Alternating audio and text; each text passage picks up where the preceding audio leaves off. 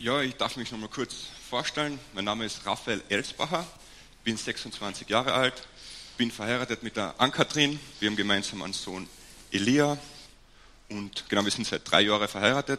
Bald, genau dieser Zeit, gehen wir auch schon in diese Gemeinde und haben da echt ein Stück weit Heimat gefunden. So, heute möchte ich mit euch in, die, in das Evangelium eintauchen. Also in die verschiedenen Aspekte des Evangeliums. Denn das Evangelium, wie wir es kennen, die frohe Botschaft, finde ich, hat auch verschiedene Facetten. Genau. Und ist es nicht eigentlich so, dass wir Menschen nach dem streben, nach dem suchen, was uns wirklich erfüllt? Also was uns glücklich macht. Und ich bin dann im Laufe meines Lebens auf das Evangelium gestoßen und es hat mich seitdem nicht mehr losgelassen. Ich war an einem Punkt in meinem Leben, mir ist es eigentlich recht gut gegangen, sage ich mal. Ich war bei der Freiwilligen Feuerwehr, im Volleyballverein, habe ein paar Freunde gehabt. Aber dann habe ich gemerkt, hey, das Evangelium, dem möchte ich mich ganz hingeben, egal was für Konsequenzen es hat. Das heißt nicht, dass Gott dich dann aus deinem Leben herausreißt, dass du alles aufhören musst, aber es heißt, immer ein Stück weit zu vertrauen, dass er das besser machen wird.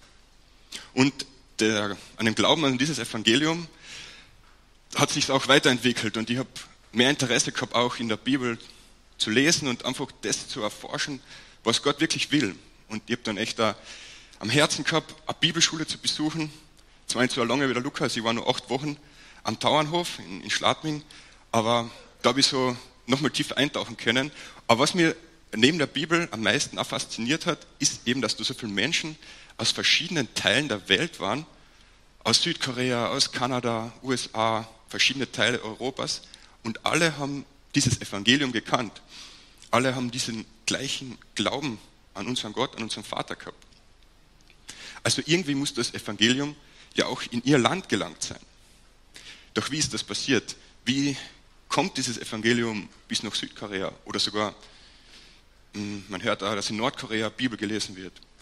Ähm, und davon haben wir jetzt in der Predigtserie, die Apostelgeschichte, schon einiges gehört. Vom Paulus, dass er auserwählt worden ist, um den Heiden, also den Menschen, die eigentlich nicht Gottes Volk, Volk waren oder sind, dass die auch das Evangelium hören können.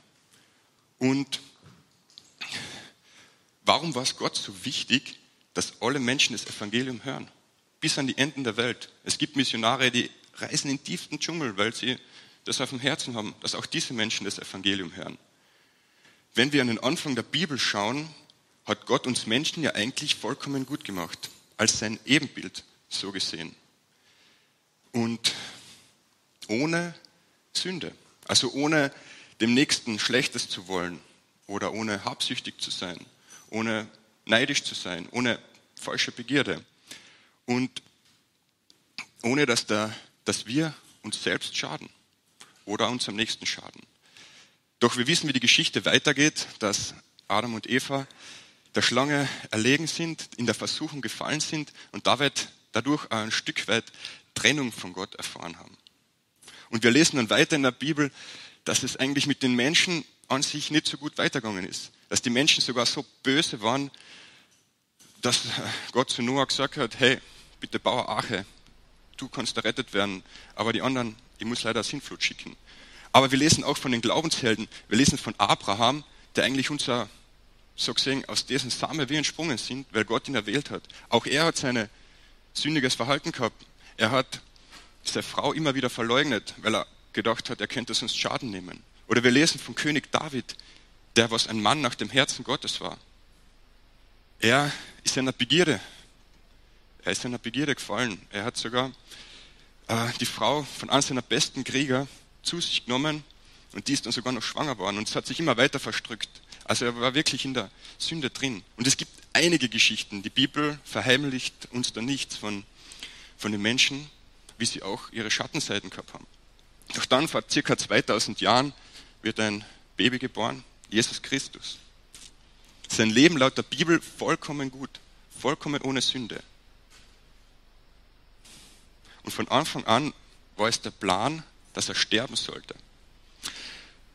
Sterben, damit wir, damit das, was wir falsch machen, vergeben werden kann. Durch seinen Tod. Doch so traurig es er ist oder so hart es er ist, er ist auch auferstanden. Und das ist eigentlich auch das Evangelium. Wenn wir das Evangelium hören, ist es Jesu Tod, aber auch Jesu Auferstehung. Es ist Tod und Leben. Und diese Aspekte werden wir später noch hören. Aber was ich mich frage, Gott hätte sich diesen Heilsplan ja auch sparen können. Er hätte damals im Garten Eden sagen können, Schlange, so nicht. Du hast nicht das Recht, Adam und Eva zu versuchen. Sie können selber entscheiden, ob sie davon essen oder nicht. Aber vielleicht brauchen wir es manchmal, dass wir in der Versuchung fallen. Nicht, dass Sünde gut wäre, aber vielleicht brauchen wir es, damit wir erkennen, was Evangelium bedeutet, nämlich Vergebung, bedingungslose Liebe, Annahme, Gnade. Und heute auch mal in die Apostelgeschichte ein, Kapitel 8. Ich möchte euch zuerst die Geschichte kurz erzählen und danach werden wir gemeinsam die Teile dieser, dieses Textes uns anschauen.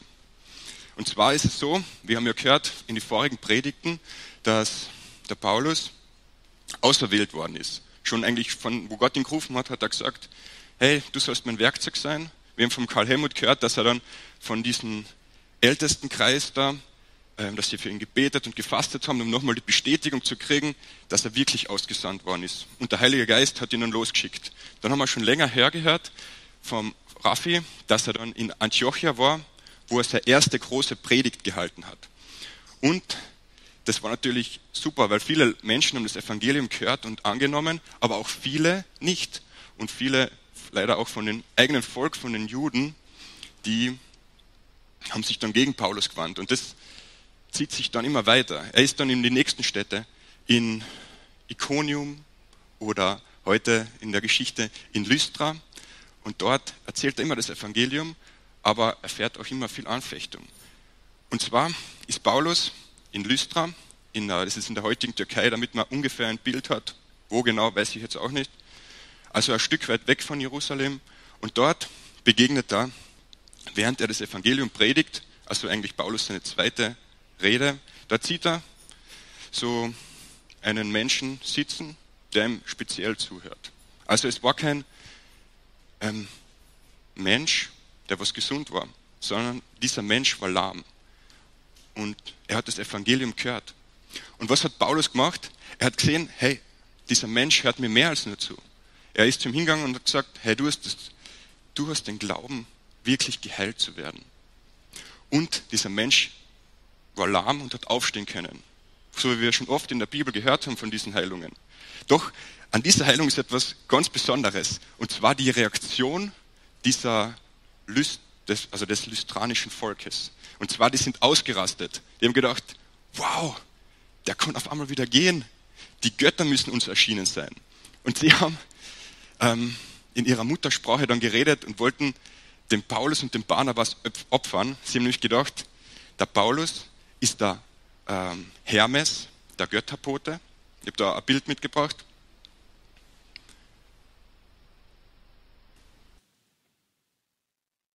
Und zwar oben sieht man ein, eine Statue vom Hermes mit seinen Asterix-Flügeln, unten den Paulus. Und die Menschen haben einfach gedacht, der Paulus ist jetzt ein griechischer Gott. Also da verstehe ich die Verwechslung ehrlich gesagt nicht ganz. Aber dann beim Barnabas und beim Zeus, oben der Zeus, man sieht, nämlich gedacht, der Barnabas ist der Zeus und der Göttervater von den Griechen. Bei denen verstehe ich es ein bisschen mehr. Es sind beide etwas gelockt und wobei ich wieder nicht verstehe, weil sie eigentlich von diesen Göttern, die waren alle so muskulös und stark und auf einmal haben sie gedacht, okay, Paulus und Barnabas, das sind auf einmal unsere griechischen Götter. Wobei, ich weiß jetzt nicht, wie fit die waren, aber die haben sicher nicht diesen Zeus-Körper gehabt. Genau. Und das Volk ist ausgerastet und wollte sie opfern. Doch als Paulus und Barnabas das erkannt haben, haben sie ihre Kleider zerrissen und haben gesagt, hey, hört's auf, glaubt doch an das lebendige Evangelium, an den lebendigen Gott. Und sie haben wirklich versucht, den, diesem Volk zu erklären. Doch leider wollten sie ihnen trotzdem opfern. Und es ist noch schlimmer gekommen. Juden sind aus dem, also die Juden, was gegen Paulus waren, sind aus dem Vorort gekommen oder aus mehreren Orten und haben den Paulus dann gesteinigt. Doch wie es dann wirklich ausgegangen ist, das werden wir gleich noch sehen. genau, der erste Aspekt ist das Evangelium als Heilung. Also wer Bibel dabei hat oder zu Hause mitlesen möchte, kann jetzt aufschlagen Apostelgeschichte 14 ab Vers 8.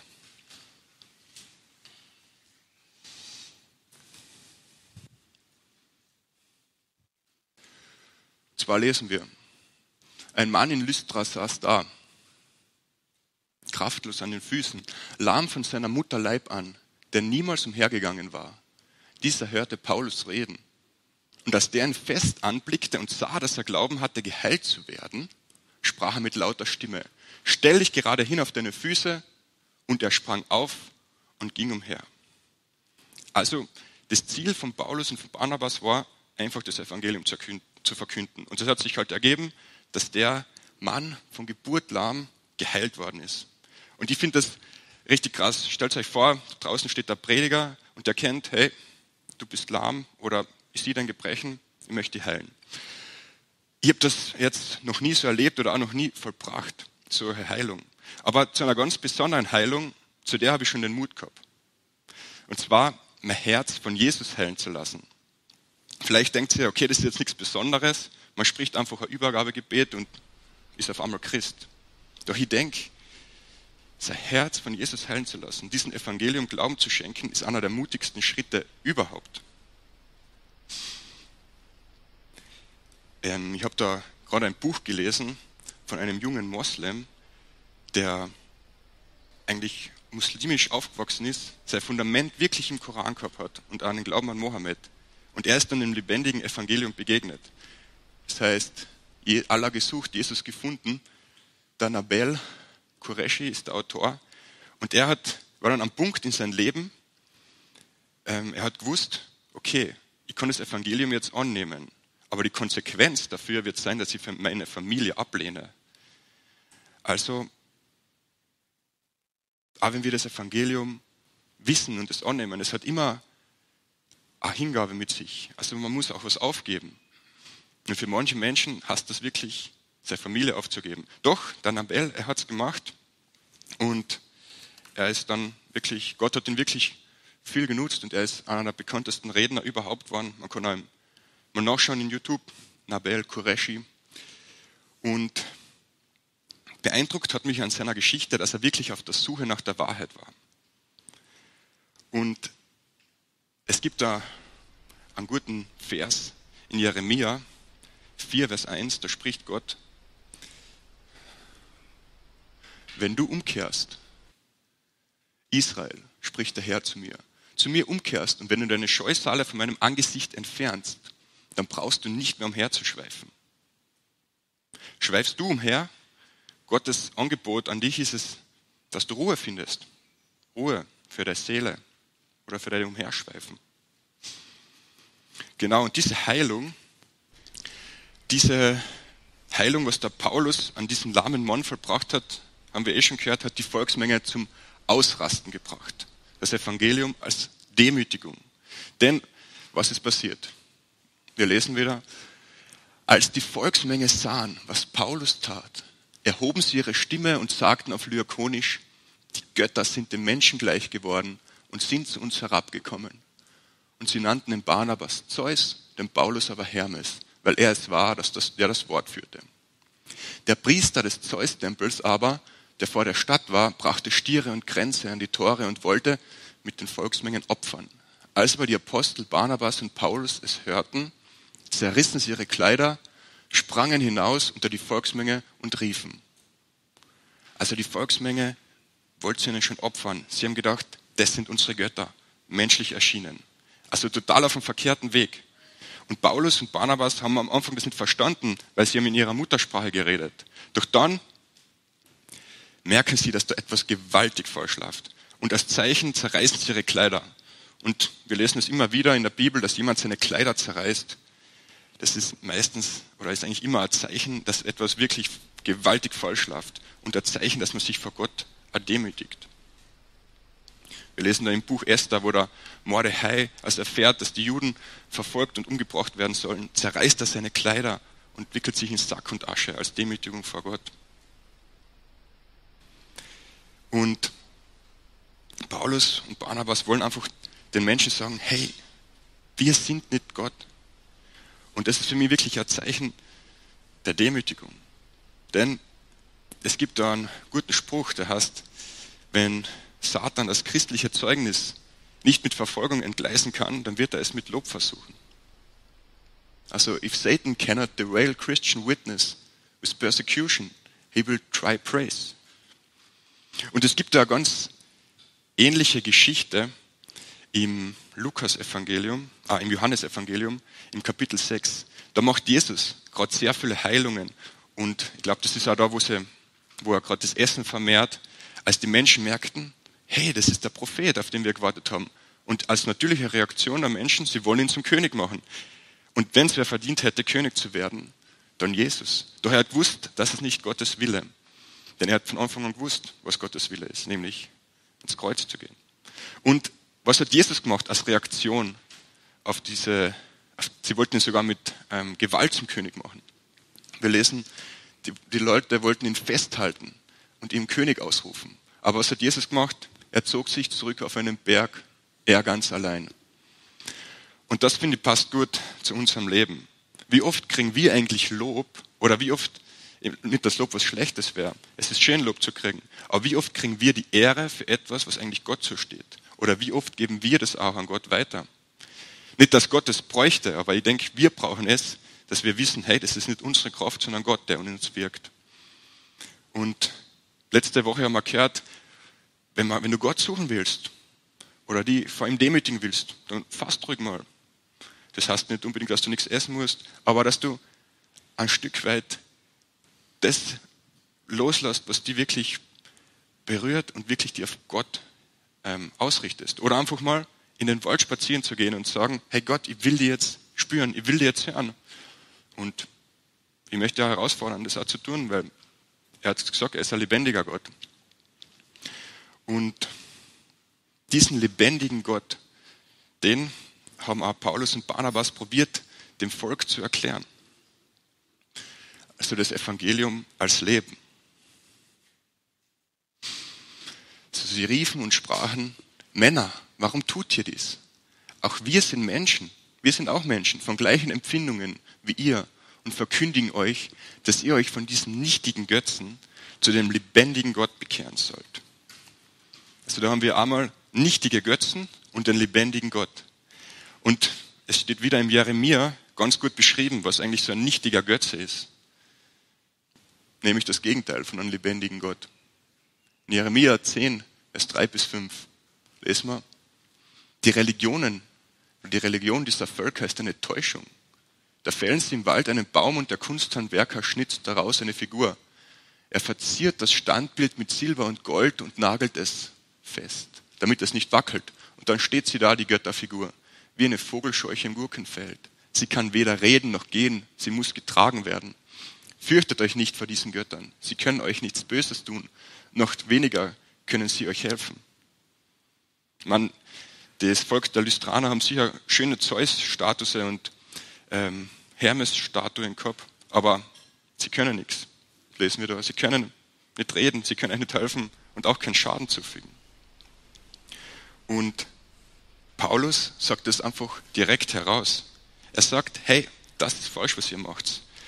Ähm, und vielleicht sind unsere Götter heutzutage nicht mehr Zeus und Hermes. Wir, wir lernen es zwar in der Schule in Geschichteunterricht, aber wir wissen, dass das eigentlich eher Mythos, Mythologie ist. Aber vielleicht sind unsere Götter heute Arbeit oder Familie. Letzte Woche habe ich mit einer guten Bekannten geredet und von ihr die Schwester ist schon seit das zweite Jahr auf einer Bibelschule. Und sie ist im Zweifeln gekommen. Sie hat sich gefragt, ist das überhaupt das Richtige? Dass ich mein Leben so in, in die Bibelschule, in Jesus investiere, dass eigentlich nichts herausschaut. Kein Masterabschluss, keine fertige Lehre und so um Familie und so kann ich mich jetzt auch nicht kümmern. Und ich habe mir dann überlegt, okay, für was studiere ich eigentlich?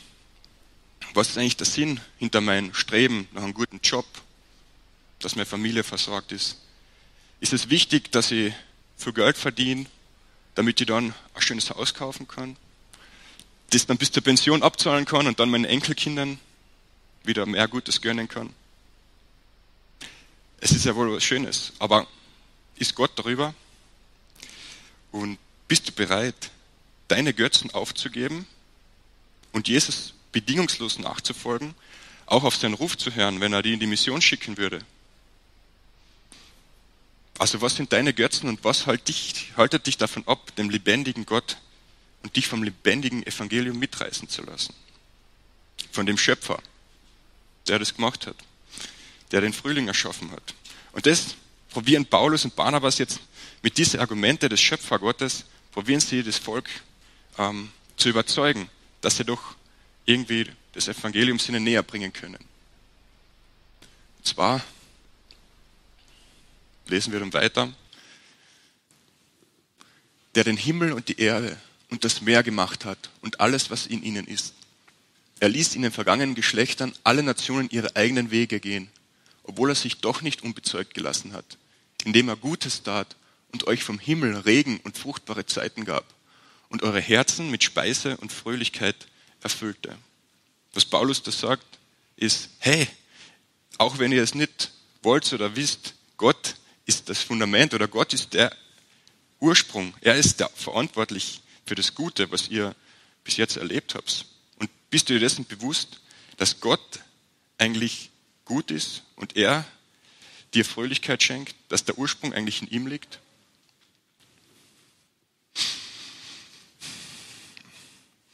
Und wir haben in einer, wir haben vom Rafi gehört, dass, man gesagt, er gesagt hat, wir sollen dem Evangelium mit also wir sollen den Menschen mit dem Evangelium auf Augenhöhe begegnen.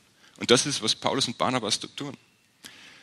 Also ich frage mich dann trotzdem, warum ist es manchmal trotzdem so schwer, das Evangelium zu erzählen? Mir zum Beispiel fällt es echt schwer, konkret mit Menschen über Jesus zu reden.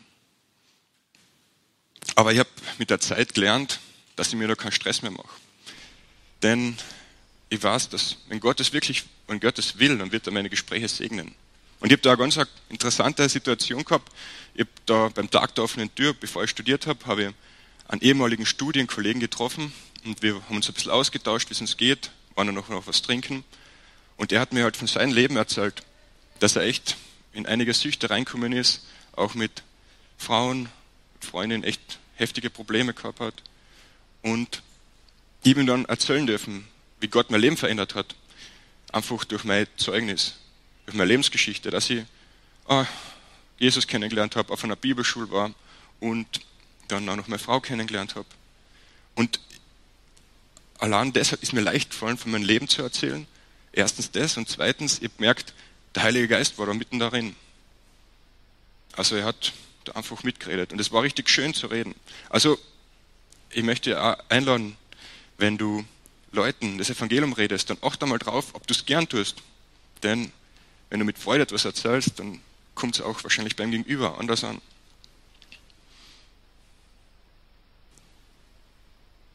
Genau. Und wie geht es dann weiter? Das Evangelium als Tod. Obwohl Paulus eigentlich nur Gutes getan hat, obwohl er eigentlich den geheilt hat und eigentlich sagt, hey Leute, bekennt euch zum lebendigen Gott, passiert es trotzdem, dass die Menschen ihm nicht zuhören und also nicht verstehen. Wir lesen, und als sie dies sagten, beruhigten sie mit Mühe die Volksmenge, dass sie ihnen nicht opferten. Es kamen aber aus Antiochia und Iconium Juden an, und nachdem sie die Volksmenge überredet und Paulus gesteinigt hatten, schleiften sie ihn zur Stadt hinaus, dass sie meinten, er sei gestorben. Als aber die Jünger ihn umringten, stand er auf und ging in die Stadt hinein. Und am folgenden Tag sogar mit Barnabas nach Derbe. Also Fakt ist, viele Menschen, wirklich viele Menschen haben schon das Evangelium gehört. Wir haben gehört, es ist in den entferntesten Teile der Welt. Aber viele Menschen nehmen es auch nicht an. Und dieser Fakt ist oft nicht einfach zu ertragen. Irgendwie möchte ich schon gern, dass meine, meine Oma in den Himmel kommt. Oder der Nachbars, der Nachbarsjunge, dass er Jesus kennenlernt, bevor er sich sein Leben nimmt, weil die Wasser ist echt Probleme. Und warum ist es dann echt so, dass das Evangelium nur wenig Menschen annehmen? Ich habe leider auch keine Antwort drauf. Aber was ich weiß, ist, dass es wichtig ist, eine Gemeinde zu haben. So wie wir uns treffen, ähm, in der Bibel lesen oder zusammen beten, muss Lobpreis hören. Denn das zeugt davon, dass das Evangelium wahr ist und gibt uns auch Kraft, dieser Wahrheit dran zu bleiben. Also wenn du wirklich als Christ alleine lebst, dann möchte ich dich ermutigen, Gemeinschaft zu suchen, eine Gemeinde zu suchen, auch wenn die nicht perfekt ist, trotzdem da mitzuarbeiten und einfach dabei zu sein, damit du das erfahren kannst, dass es wirklich wahr ist. Und was passiert am Ende der Geschichte? Paulus wird gesteinigt. Und er wird wirklich gesteinigt. Also die Bibel sagt nicht, sie haben einen Stein geworfen und nur ein paar haben ihn getroffen, sodass er überlebte. Nein, er ist wirklich gesteinigt worden. Die Leute haben gedacht, er ist tot. Und man fragt sich, wieso Gott das wieder zulässt. Aber an dieser Geschichte finde ich es ganz spannend, dass Paulus die Heilung, was er am Anfang gegeben hat, wieder empfängt. Also er hat das Evangelium gegeben und die Kraft hat aber wieder zurückbekommen. Nämlich die Jünger haben ihn umringt und haben wahrscheinlich für ihn gebetet oder ziemlich sicher, sodass er wieder aufstehen hat können. Und es gibt da einen guten Vers im Lukas 21, Vers 18, da steht, wenn es nicht Gottes Wille ist, dann wird dir kein Haar gekrümmt werden. Also ich möchte einmal einladen zu hinterfragen, wenn es dir jetzt echt, wenn du Schmerzen hast, wenn du Leid hast, zu hinterfragen, ob Gott nicht was Größeres damit vorhat. Also können wir sagen, die Steinigung von Paulus war Gottes Wille.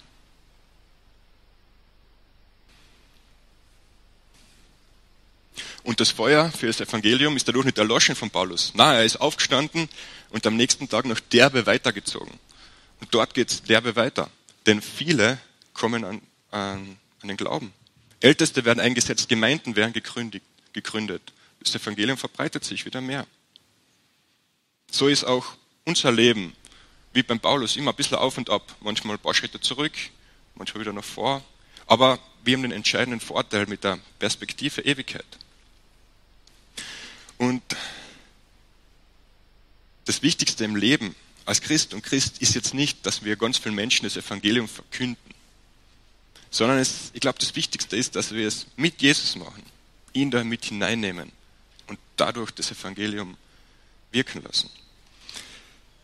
Zum Schluss möchte ich euch nochmal die vier Punkte zeigen, die was wir jetzt gehört haben.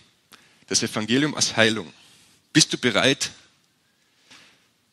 dein Herz vom Evangelium heilen zu lassen, dieses, diese Botschaft, also diese, diese Kraft von Jesus anzunehmen? Bist du bereit, auch das Evangelium als Demütigung zu sehen? Dass du nicht überheblich wirst, sondern Gott die Ehre gibst. Dann das Evangelium als Leben. Wo ist Totes in dein Leben? Wo sind Götzen, die was wegkehren, damit wieder Leben herrschen kann? Und das letzte Punkt, das Evangelium als Tod. Dieser Fakt, dass nicht alle das Evangelium annehmen werden, aber es für alle da ist. Und ja, wenn du das jetzt irgendwie angesprochen hast, also der Herz jetzt irgendwie bewegt davon ist, weil du merkst, hey, da klopft wer an oder die Wahrheit, das könnte die Wahrheit sein. Dann möchte dich einladen, der, der Leben Jesus zu geben und das lebendige Evangelium in dir wirken zu lassen, dieses anzunehmen. Also, wenn du möchtest, kannst du jetzt mit mir mitbeten und dein Leben einfach Jesus geben. Du, könntest, du kannst dir dafür hinknien, du kannst aufstehen, was du machst, was du möchtest, was gerade für dich dran ist.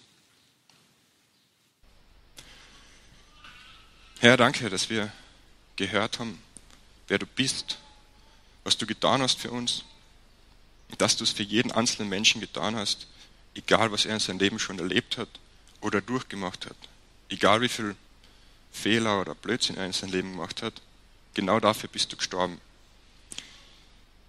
Herr, ich möchte dich einladen, in mein Herz zu kommen, dir da auszubreiten, alles, was dann nicht von dir gewollt ist, wegzutun und die mir, mich dir hinzugeben. Die anzunehmen als mein Retter, Erlöser und Heiland. Von jetzt an mit dir zu gehen und dir zu vertrauen, dass du aus meinem Leben was Gutes machen wirst. Und auch zu vertrauen, dass ich einmal bei dir sein werde. Danke, Herr Jesus, für deine Gnade. Amen.